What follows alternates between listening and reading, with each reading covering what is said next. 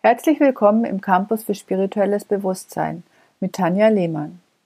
Heute Teil 2 von der bewussten Elternschaft. Im Teil 1 habe ich euch erzählt, warum es wichtig ist, dass ihr euch oder über euch ein bisschen klarer werdet, was eure Wünsche sind, was auch eure Ziele sind, was ihr dem Kind mitgeben möchtet und dass ihr euch einfach auch anfangt zu reflektieren, was sind meine unerfüllten Wünsche und Sehnsüchte und vielleicht auch das, was im Un Unterbewussten und Unbewussten noch in euch dann auch mitschwebt, so ein bisschen an die Oberfläche schon frühzeitig zu holen, weil das wird alles unbewusst auf das Kind adaptiert und ihr sollt das Kind ja begleiten und nicht irgendwo hin erziehen. Das heißt nicht eure Wünsche auf das Kind adaptieren, sondern euch bewusst sein, wer bin ich, was ist mir wichtig und was braucht das Kind. Also ihr seid die Begleiter und ihr solltet erkennen, welches Wesen ist mein Kind und dahingehend es bestmöglich unterstützen.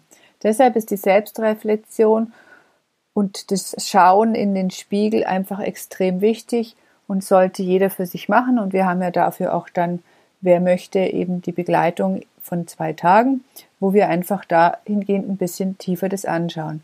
Heute möchte ich euch noch ein paar Impulse geben, was notwendig ist in den verschiedenen Jahrsiebten. Wir sprechen von sogenannten Jahrsiebten. Da habt ihr vielleicht auch mal, wenn ihr auf euer Leben zurückblickt, immer so sieben Jahresstufen, nicht genau auf den Punkt. Es können auch mal acht, neun Jahre oder zehn Jahre sein. Aber so in der Regel passieren ja alle sieben Jahre Umbrüche. Und so ist es natürlich auch bei unseren Kindern. Und der erste große Umbruch bei den Kindern ist so mit etwa sieben Jahren. Dann haben sie den Zahnwechsel.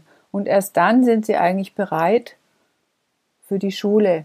Also es wäre so ein gutes Merkmal für Eltern, die sich unsicher sind, die zwar meinen zu sagen, ja, das ist wäre jetzt noch nicht so weit, aber alle im Umfeld äh, sagen, ja, mein Kind ist schon in der Schule und es sollte mit dem Alter eingeschult werden. Schauen Sie auf das Kind, je nachdem auch in welchem ähm, Jahr, also ähm, ob es im Herbst geboren ist oder im Anfang des Jahres, wie es da entsprechend reinfällt und beobachten Sie da einfach Ihr Kind ein Jahr später eingeschult.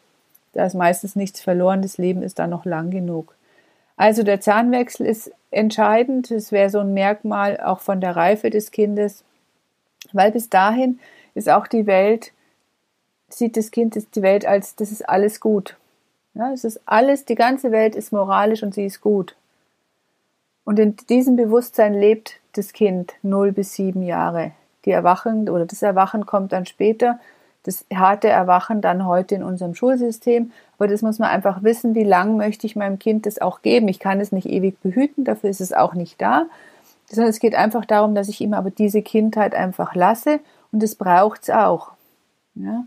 Also auch das, das ist für das Wachstum einfach auch notwendig, dass man das auch unterstützt und auch viele schöne und gute Dinge dann auch mit dem Kind erlebt.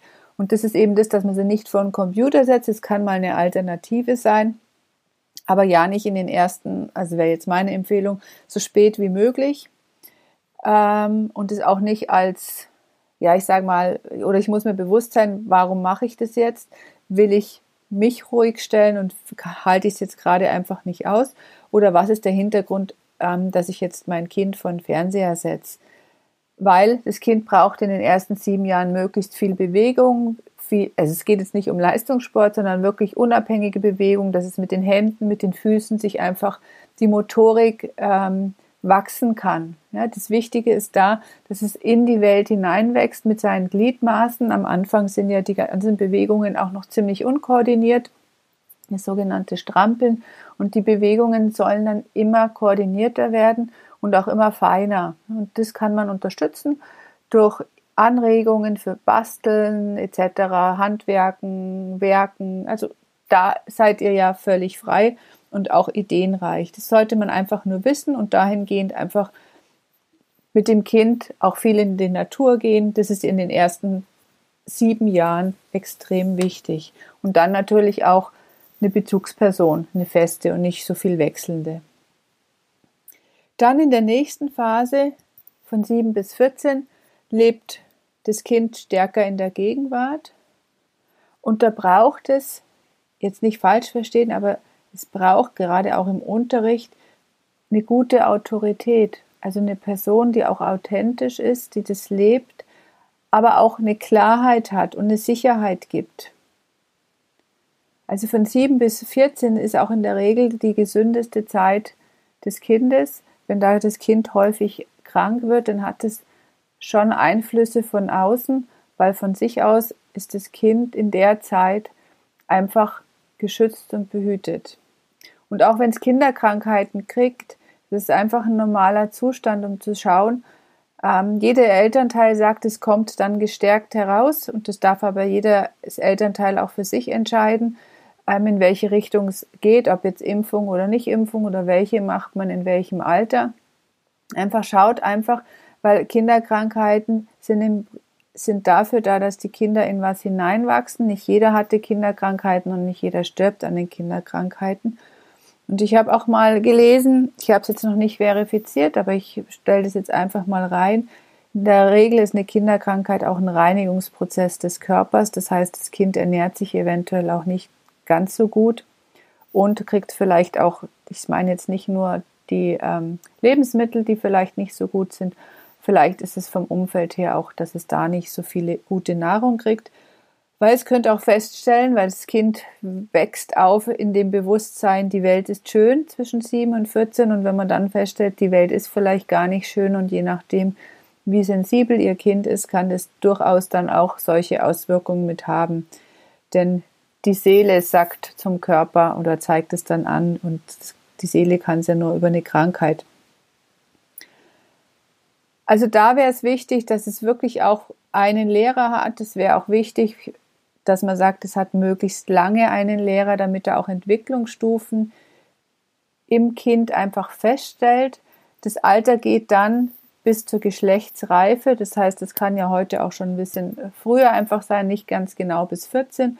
Aber in der Zeit ist es einfach wichtig, dass es eine gute Autorität hat, ähm, wenn man auf seine eigene Schulzeit zurückblinkt, wenn man wirklich da einen tollen Lehrer hatte, einen reifen Lehrer, der einen wirklich auch gefordert und gefördert hat, auf eine menschliche Art, ich meine nicht das Unmenschliche, was vielleicht auch der eine oder andere mal erlebt hat, dann spricht man heute noch von dem Lehrer und meistens weiß man von dem auch noch den Namen. Und sowas könnt ihr auch mal schauen, ob es in eurer Umgebung ist oder ob man solche Dinge auch vielleicht anregt in Schulen, weil das ist durchaus möglich. Es ist eben wichtig, dass man da jetzt letztendlich das Alter entgegenstellt, so ab Mitte 50, gerade für die Kinder. Ähm, das ist das, was in den Grundschulen ja meistens nicht ist. Das sind sehr, sehr junge Lehrer, die Pädagogik zwar studiert haben, aber für ein Kind nicht so eine Autorität darstellen. Einfach aufgrund da fehlt halt die Reife und das ist nichts gegen die Lehrer, die machen das sicherlich auch gut, sondern es fehlt halt diese Reife und es kann ja auch eine Kombination aus beiden sein, weil vielleicht das andere auch heute gar nicht mehr geht. Und dann, also ab der Geschlechtsreife, so etwa bis 21, lebt oder kommt dann zu dem, wo viele sagen, wow, jetzt kommt die Pubertät.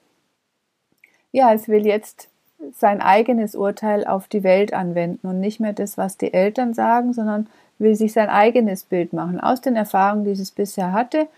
Und das, da darf man eben nicht dem verfallen, zu sagen, ich adaptiere jetzt mein Weltbild auf das des Kindes, sondern wirklich auch mal zu sagen, ja, und hinzuhören, ja, was ist denn seine Sichtweise auf die Welt? Wie kommt er denn dazu? Da ist es natürlich essentiell, dass man sich vielleicht langsam mit dem Gedanken anfreundet, dass man öfters inkarniert. Das heißt, er ist oder er, das Kind ist nicht dümmer, der Jugendliche ist nicht dümmer als man selber. Also hat schon viele Erfahrungen gemacht, die sind meistens halt nur unbewusst. Und die Dinge beginnen jetzt langsam zu wirken und zu leben. Deswegen kann es auch sein, dass man auf einmal da sagt, was bringt denn der jetzt für Eigenschaften an den Tag? Weil die da zum Wachsen anfange. Da kommt dann die, das eigene Ich, wird dadurch, kommt da rein und wird wesentlich stärker und auch die eigenen Emotionen. Und da findet ja auch nicht nur die körperliche Veränderung statt, sondern eben auch eine geistige Veränderung.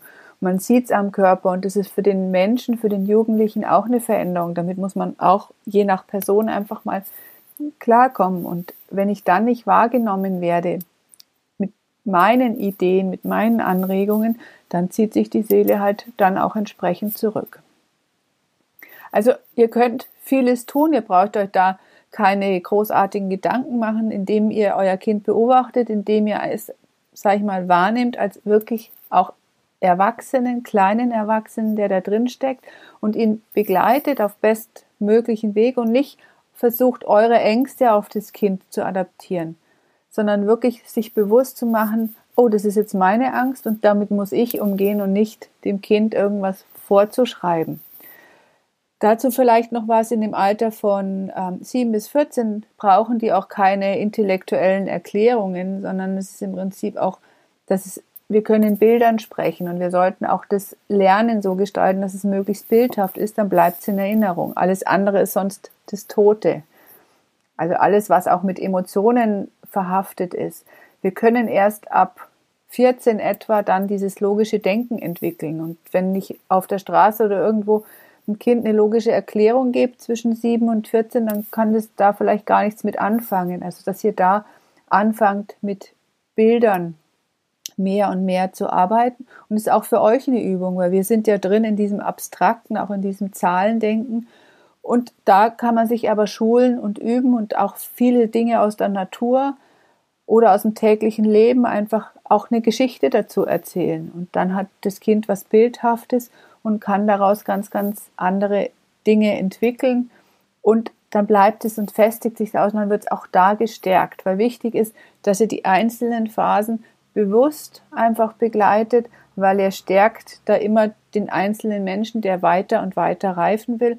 Und so ab 21, da sollte dann ihr den jenen Menschen auch loslassen, wirklich auch seinen eigenen Weg gehen, wirklich nur wie ein Erwachsener als Bearingspartner sein, weil er möchte sich jetzt erleben und ausleben. Und es ist auch wichtig und gut und auch da loslassen, egal welche Ideen der Mensch hat, auch wenn er sagt, ich will jetzt erstmal ein halbes Jahr oder Jahr eine Auszeit nehmen. Es wird seine Gründe haben, das hinterfragen, aber ich muss es ihm ja nicht zahlen, sondern da auch Abkommen mitmachen, arbeiten gehen etc.